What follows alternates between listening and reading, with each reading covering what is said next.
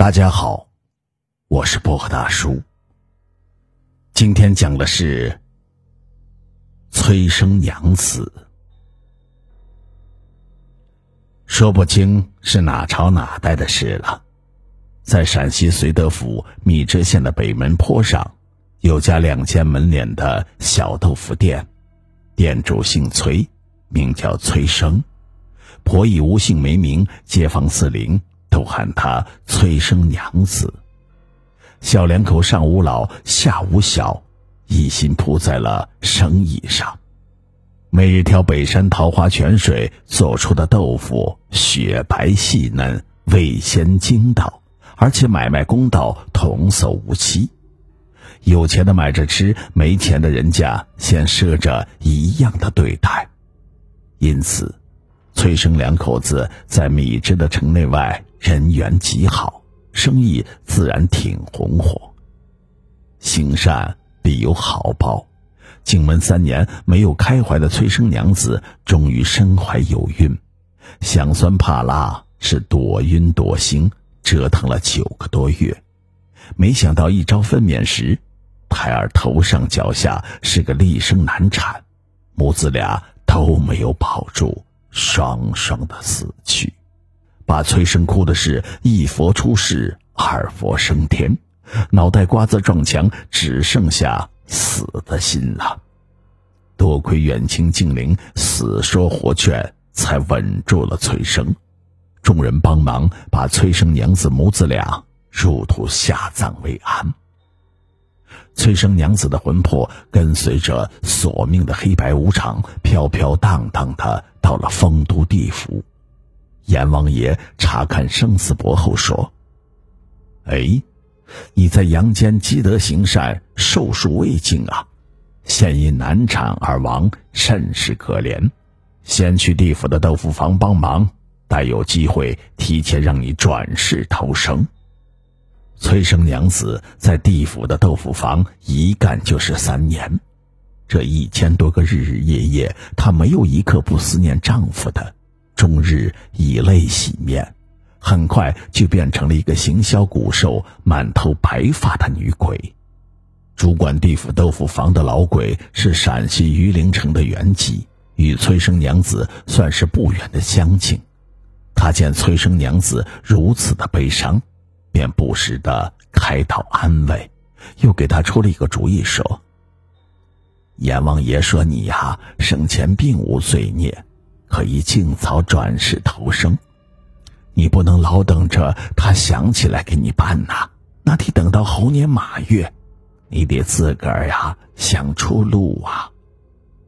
崔生娘子抹了一把眼泪，忙问：“老爹，您行行好，给小女子指条路吧。”老鬼族看了一看左右，然后趴在了崔生娘子的耳边说道。谁让咱俩是乡党啊？就来个瞒上不瞒下吧。你每天一擦黑呀，就偷偷的溜出地府，返回人间的尘世。咱们是鬼，腿脚便利，万八千里的喘口气的功夫就到。你每天到处查看，看哪家的婆姨媳妇生孩子，你只要让她难产而死。你既有了替身，就能重新超脱转世为人了。翠生娘子一听，觉得这招有点损，但是她太想丈夫了，顾不了那么许多，她决定还是试一把。当晚，她正要溜出地府时，老鬼族把她喊住，千叮咛万嘱咐：“记住啊！”鸡叫前，若是找不到替身，就赶紧回来，不然你就成了孤魂野鬼了。头一次离开憋屈了三年的地府豆腐房，崔生娘子不敢往远处跑，只在阳间的丰都县里面穿街走巷的转磨。此时正是夜静的午夜，县城里面静悄悄的，连各家门口的狗都把嘴。拱进了卷曲的身下，睡着了。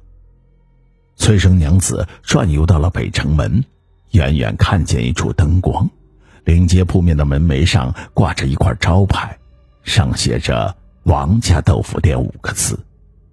他就乐了，心想：我跟豆腐不是有缘就是有冤，要不生前咋跟着男人做豆腐，死后在地府还是给鬼做豆腐？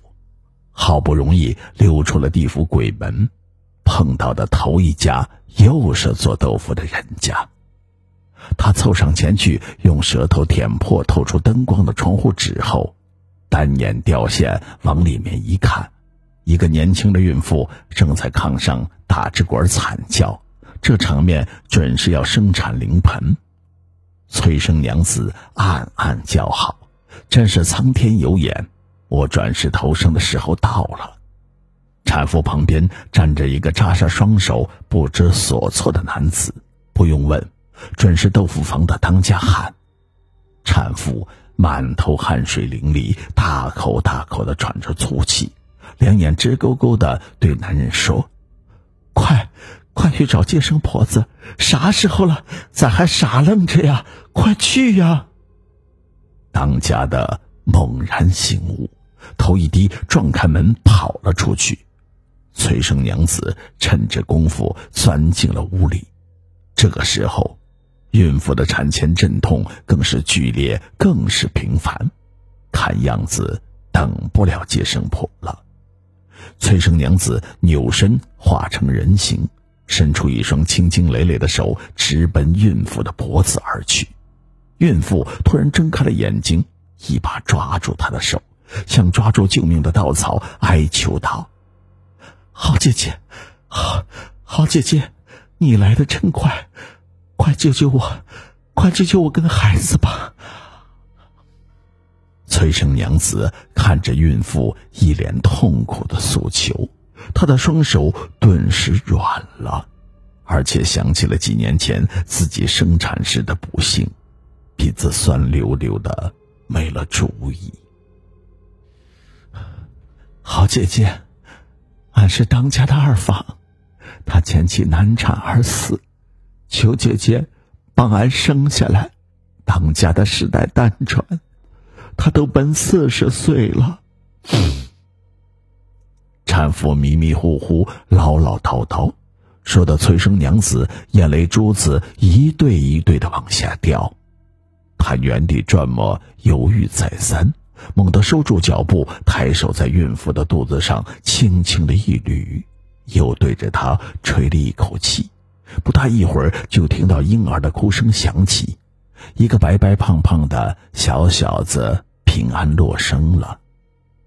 崔生娘子回到了地府豆腐房，老鬼族听他讲述完一夜的经过，端出一碗刚出锅的豆浆，说：“好人呐，闺女。”你的心眼儿就跟着刚出锅的豆腐似的，可是你不害人，如何转世投胎呀？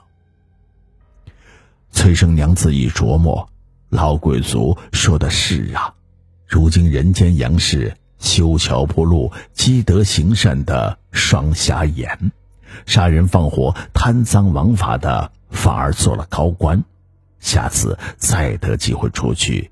绝不心慈手软。转眼间过了半个月，崔生娘子逮了一个机会，天刚一蒙蒙黑，就在老鬼族的遮掩下溜出了地府。这次他打算远奔家乡米脂县。他在王家豆腐店行善时，那对恩爱夫妻勾起他对崔生的思念，他心急火燎的要见崔生。想瞧瞧他如今光景过得怎样？自个儿死了三年之后，崔生应该续弦再娶。他也有三十多岁了，有娃了吗？自己也没有给他留下个骨血。想到这些，心里面是又酸又苦。不知不觉便到了半夜子时，守住风头，仔细看，已经到了米脂县的地界。北门坡上的崔家豆腐店里灯火通明，两扇木格窗纸上映出了人影。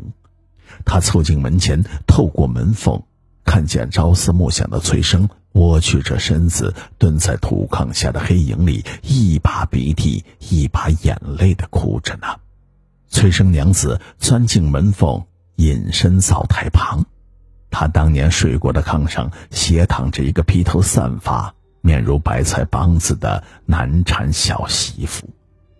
胎儿是个厉生，小脚丫已经伸出，上半身却还在母体之中。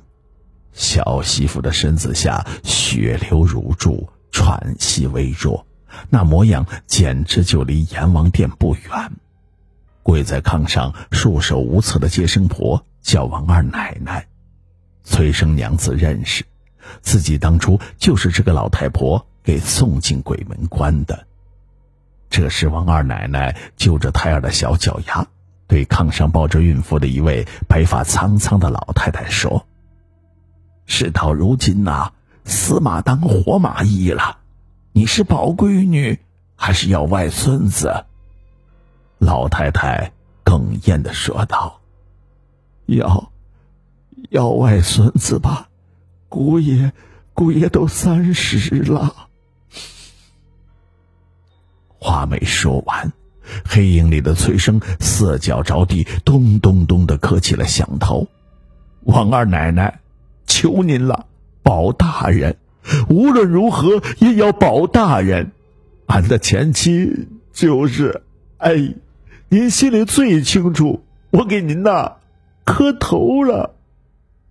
一旁的黑影里，催生娘子使劲的咬住嘴唇，才没有哭出声来。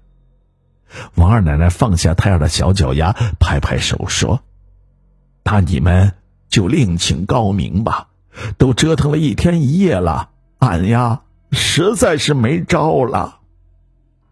说着，留下了炕，头也不回的走了。趁王二奶奶闪身的空档，崔生娘子凑到了炕沿前，先手心对手心的搓了一搓，然后由慢而快、由轻而重的在产妇的腹部摩挲了一会儿，胎儿的小脚丫便缓缓的缩回了母体。接着头下脚上的颠倒了过来，他赶紧对着产妇的鼻子轻一下、重一下的吹口气，怕她断了气走自己的老路，又让崔生当了孤家寡人。此时，崔生娘子完全忘了自己是在找替身，她只是不敢看跪在炕沿边上的崔生。因为他看他一眼，崔生娘子的心间就像挨了一刀。就这样不知不觉忙到了三更天，突然炕上响起了一刚一柔两声清脆的莺啼，原来小媳妇生下一男一女的龙凤胎，而接大人小孩安然无恙。翠生的丈母娘惊奇的是大呼小叫。哎呀，姑爷，这是神仙显灵搭救啊！赶紧烧香供神呐！啊！看着喜极而呆、不知所措的丈夫，崔生娘子也暗自落下泪来。这时，窗外传来一阵悠长的鸡鸣声，东方天空露出了一抹曙光。崔生娘子无论如何是赶不回丰都地府了。雄鸡一唱，天下白。鬼门关前，吊桥提起，虎头城门紧闭。更何况他又是偷跑而出，坏了阴间的律条规矩，他也只能成为孤魂野鬼了。从此，崔生娘子白日里躲进阴山野庙，夜里面四处游荡，寻找替身。可是，每当她看到孕妇生产时的痛苦，她总是横不下心，下不去手。遇到难产的孕妇，她还要尽力帮助化险为夷。她不忍心让那些夫妻离散、母子分别。有一天，他转到了燕赵北地的平谷县的一个小山村，正爬一家的窗户，观察人家产妇生产时的动静。就感觉肩膀被拍了一下，回头细瞧，竟是多日不见的地府豆腐坊的老鬼族。老鬼族笑呵呵的说：“嘿，你这一走啊，就是几个月，我替你担了多大的罪过呀！阎王爷罚我，上天入地也得找到你，押回丰都地府啊！崔生娘子一直觉得有负于老贵族，她不争不逃也不跑，反而搀扶着他返回了丰都城，心甘情愿的接受惩罚。谁知到了阎王大殿，阎王爷不但没有怪罪他，反倒夸奖他：“你虽是偷桃，但为作恶还做了不少善事。”阳间人世多少小生灵因你而平安降生，阴德不浅呐！本王传你回来是想给你安排一个差事，你名叫崔生娘子，我就封你为崔生娘子吧，专司女人平安生育之事，并赐你在平谷下的丫鬟山享受见官开庙、四时香火，你好自为之。尽心尽力吧。催生娘子成了催生娘娘，如今北京平谷县内的丫鬟山上的娘娘庙供奉的就是她。